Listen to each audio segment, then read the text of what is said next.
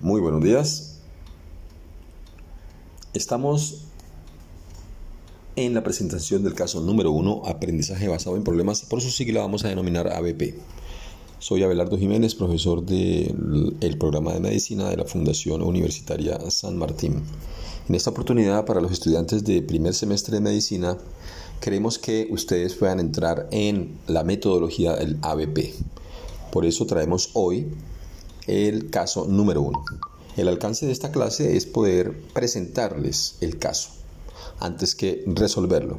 Justamente para hacer eso, ustedes desde el día 1 hasta el día 14, es decir, cada dos semanas van a tener un caso. Eso quiere decir que durante sus 16 semanas de estudio por cada semestre van a tener un caso. Eso significa que van a tener que resolver ocho casos.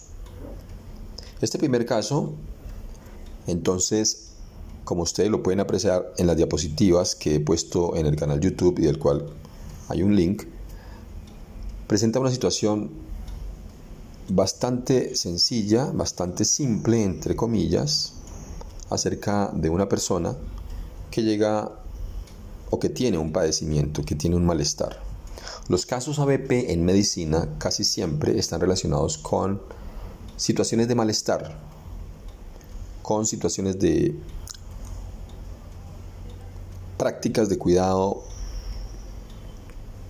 o de manifestaciones del bienestar que reflejan una desviación de ese propósito de estar sanos, saludables, con bienestar.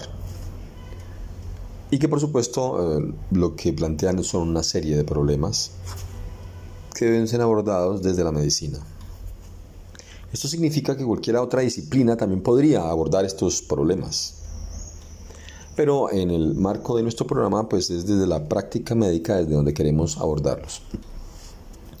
El caso número uno, ustedes lo deben leer antes que poderlo desarrollar para poder hacer los pasos que son los que se proponen aquí en estas presentaciones.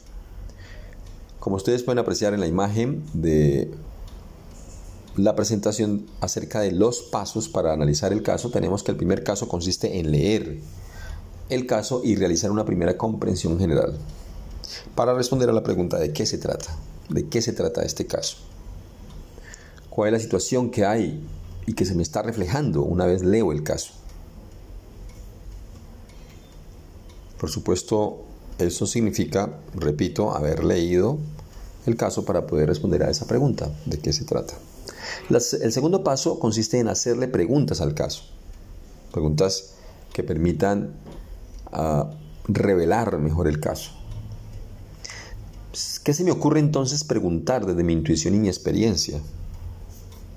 Estamos en primer semestre y no pretendemos, por supuesto, que los estudiantes tengan un conocimiento ni siquiera básico o profundo de las situaciones de salud que les presentamos a través de los casos, sino que acudan a su intuición, su experiencia, su memoria, su creatividad.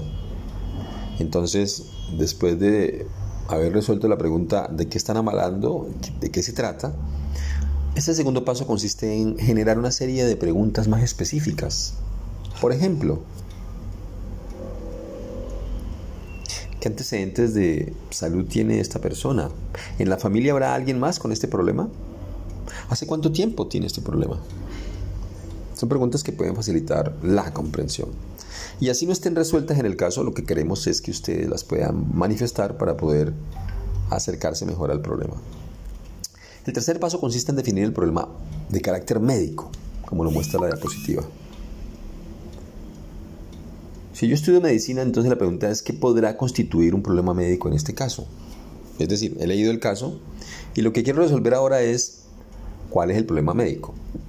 No olvidar que un problema no es un diagnóstico clínico, es decir, no queremos que los estudiantes lean el caso y se imaginen un diagnóstico, ¿no? No, eso es un poco más adelante. En este primer semestre lo que tratamos es de responder a qué se manifiesta como situación sin resolver o qué cuestiones ponen en peligro la vida y la salud de esta paciente. Recordemos que un problema es una situación que manifiesta eh, una dificultad y que en medicina casi siempre trae consigo una serie de signos y síntomas que son los que explican que hay un problema. Por ejemplo, si yo tengo una situación de salud que hace que busque al médico, pues el médico o la médico dirán cuál es mi problema a partir de su capacidad de diagnóstico clínico, a partir de los signos y síntomas que yo le manifiesto y a partir de una serie de exámenes paraclínicos que él toma en cuenta para hacer un diagnóstico. Pero en la situación de un problema, en el análisis de un problema, el problema lo que refleja es eh, aquella situación por la cual se presenta una carencia, una dificultad, una limitación para que la gente pueda tener un buen estado de salud. Y eso se manifiesta regularmente en una serie de signos y síntomas.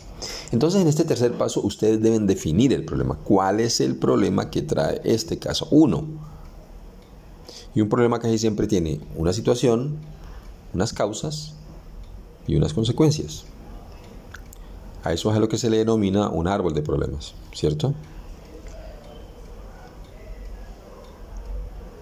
El cuarto paso una vez ustedes han hecho esto, consiste en entender los objetivos instruccionales. Ustedes ven allí una tabla que plantea una serie de cinco objetivos instruccionales y tres columnas más que plantean unas preguntas.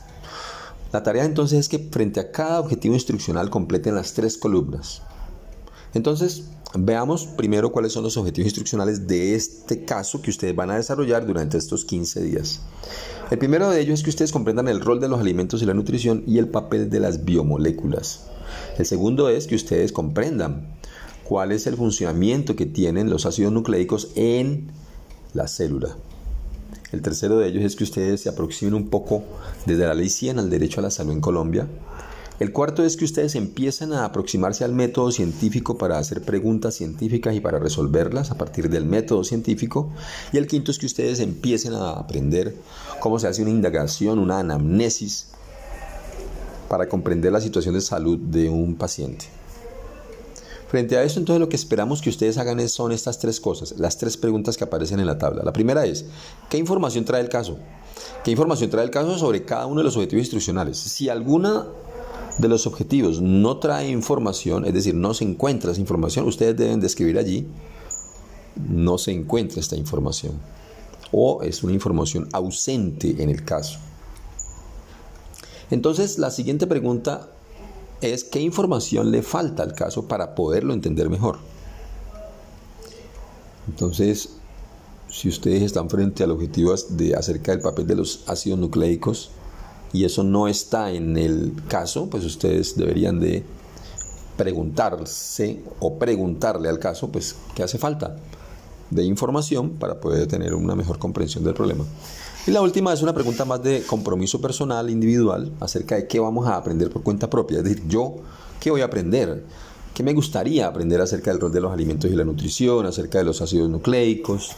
Seguramente esto va a implicar que ustedes accedan a Google o algún otro buscador o alguna base de datos que les permita comprender mejor eh, estos elementos que plantean los objetivos instruccionales para que ustedes se dispongan a, aprender cosas por cuenta propia. ¿Para qué sirve esta columna? Para que cuando, cuando, cuando ustedes lleguen al profesor que les va a dar lo de los ácidos nucleicos, por ejemplo, le puedan plantear ese tipo de preguntas. Mire, profe, yo investigué esto, yo quisiera saber un poquito más de esto y saber que eso, pues el profesor lo puede facilitar.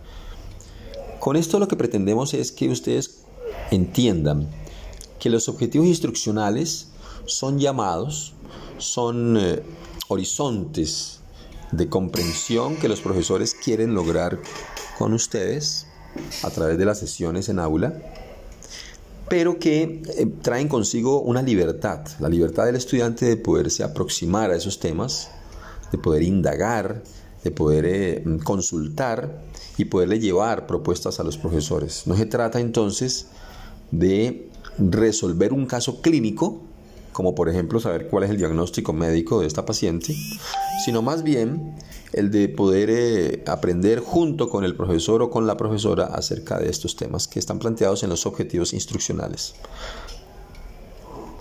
Luego vendrán el paso 5, 6 y 7. El paso 5 es hacer hipótesis para resolver el caso. Eso lo hacen con sus profesores. Los profesores deben plantearles a ustedes una serie de supuestos, de hipótesis, para poder eh, resolver esos objetivos de aprendizaje, esos objetivos instruccionales.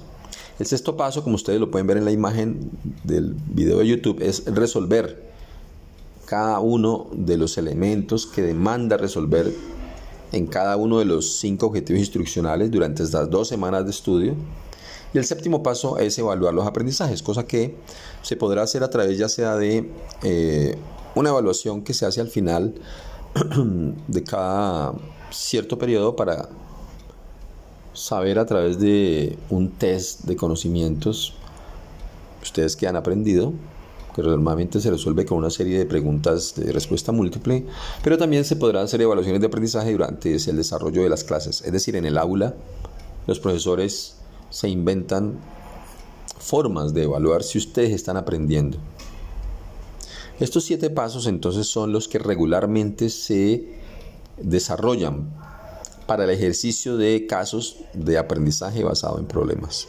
Recuerdo que el aprendizaje basado en problemas no es resolver el caso, sino más bien a partir del caso abrir o abrirse creativamente frente a la posibilidad que tienen ustedes los estudiantes de indagar más cosas, de explorar más cosas acerca del caso que se les propone y poder interactuar con sus profesores para que ellos los vayan guiando, les vayan facilitando el aprendizaje. Muchas gracias. Esta lección se enfoca en varios elementos esenciales.